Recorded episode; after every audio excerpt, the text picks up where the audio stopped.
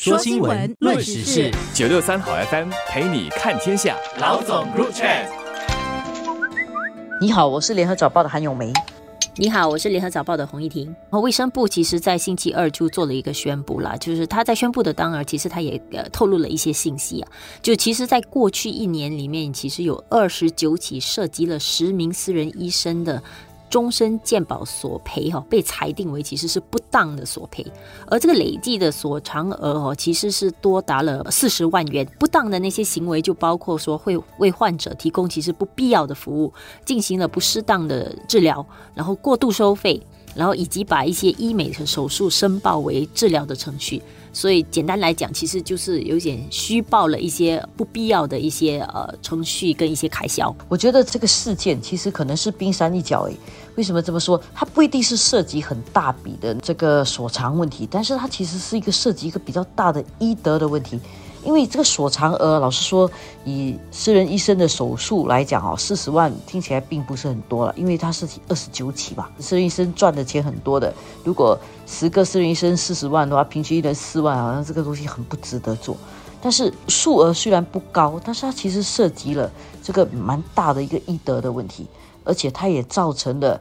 呃一个。很大的道德风险，为什么？因为医生啊，他如果他索赔多的话，他骗的不是保险公司的钱，他其实。真正伤害的是广大的购买保险的人，因为我们大大家都是这个终身健保的保护。更大的还有一个问题就是，基本上你发生这样的事情的时候，其实是呃医生失信于病人啦。就是因为很多时候病人在看医生的时候，呃，很多时候是无助的嘛。特别是如果你有生病的话，然后真的是需要动一些手术做一些呃治疗的话，很多时候医生跟你说的一些东西，呃，你你即便你可以做一些呃，就是自己的资料收集啊什么的，呃，但是其实很多。时候它是有一个信息不对称的，很多细节你还是不太能够理解，所以你就相信说医生是呃以你的利益为最大的考量，然后建议你做应该做的治疗，所以你是对医生有这样一定程度的信任，然后发生这样的事情，就好像医生为了一些个人的利益多做一些其实。呃，置你于一些额外风险的一些呃手术啊，然后甚至把一些不必要的一些开销也算在你的那个那笔账上。我觉得这样的话，其实对病人来讲，其实是一个一个很大的一种呃震惊啦，就觉得说哇，这样的话，我以后还怎么去相信医生呃建议我做的一些治疗的方法？而且这个事情啊，又让我想起一句俗语嘛，说趁你病要你命。这个趁你病要你命的这样的做法是非常不道德的，呃，因为大多数人在如果说身体有不舒服去看医生，总是希望说医生能够帮他，然后在这个时候人的心灵通常比较脆弱一点的，就是医生跟你讲说要动这个手术，你想想啊，还是动比较好吧，而且。不好的地方就是，通常这些不当索赔的手术都是比较小的，比如说子宫内长了一个非癌性的组织啊，那个手术术前的这个检测是一个一般性的这个卵泡囊肿，其实过一段时间会消失的，但是这个医生还是建议他动手术。当医生跟这个病人讲说你有这个卵泡囊肿的时候，那个病人如果他不知道的话，他会很紧张，因为卵巢癌是。好多人担心的一个问题嘛，所以这样这种情况底下，那个医生其实是就是趁人之危啦。我觉得这个是非常不道德的，因为不应该是这样啊。所谓悬壶济世精神，应该是帮助病人呃解除病痛。这个医生反而是增加病痛，而且还要去手术房里面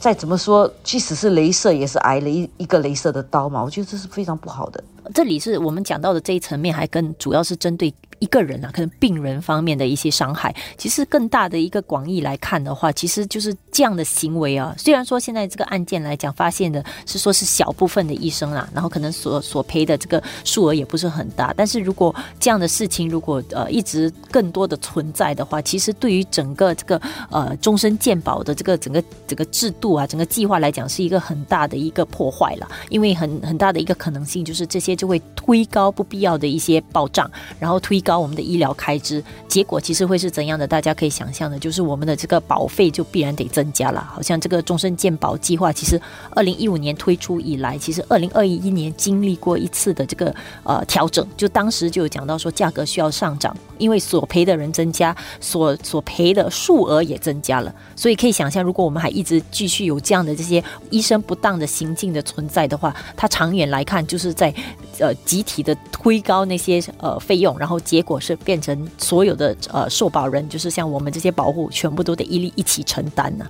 然后另外一点呢，就是当这个保护啊。如果他索赔了一个一个项目的时候，下次他再买其他保险的时候，不知道会不会也受到有之前的病例的影响，然后推高了自己受保的能力。其实这个伤害是蛮长远的。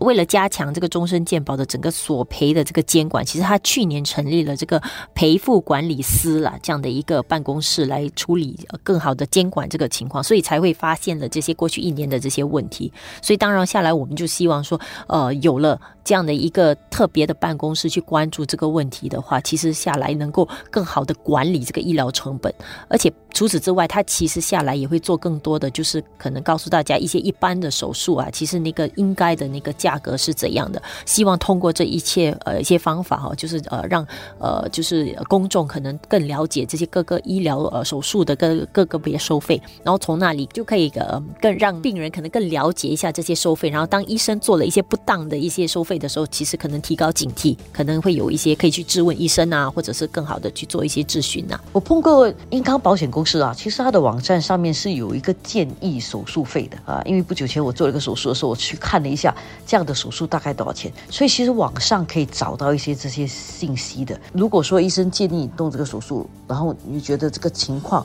似乎没有这么严重的话，其实可以去查一下，或者去问一下多一点意见。然后另外一点呢，就是如果说你过去的这一两年没有动手术，你也不知道你的这个手术是不是已经被过度所长的话，会怎么样呢？这个卫生部有一个仲裁庭，他们就会去。经过一个仲裁过程来查一下这个医生是不是真的过度了所长。在这个仲裁过程之中呢，病患是不会被马上被通知说哦，你上次的这个手术可能有这个问题。是如果索赔啊被裁定为有问题的话，病患就会收到通知。不过很值得注意的还有一点就是，如果真的是需要索回一些赔偿的话，其实病患是不会被追回那个不当的所偿的款项啦。那么可能作为病人，可能你会讲说，你想对我做了额外的手术，不必要的，我承受了不必要的风险，其实我应该去索偿，你怎么可能还来跟我追回那个钱？所以这个事情发生了以后，可能大家也会从里面就是呃更了解一些当中可能存在的一些问题，然后下来提高警惕了。就是下一次可能真的需要医生做一些治疗的时候，可能就要更谨慎的看待那些呃医生要为你做的程序啊、手术啊，还有价格等等。而且我也希望说到时这个医生如果确定。哦，这些医生是谁？希望卫生部能够公开他们，或者在法庭上，如果他们会因此而被控上法庭的话，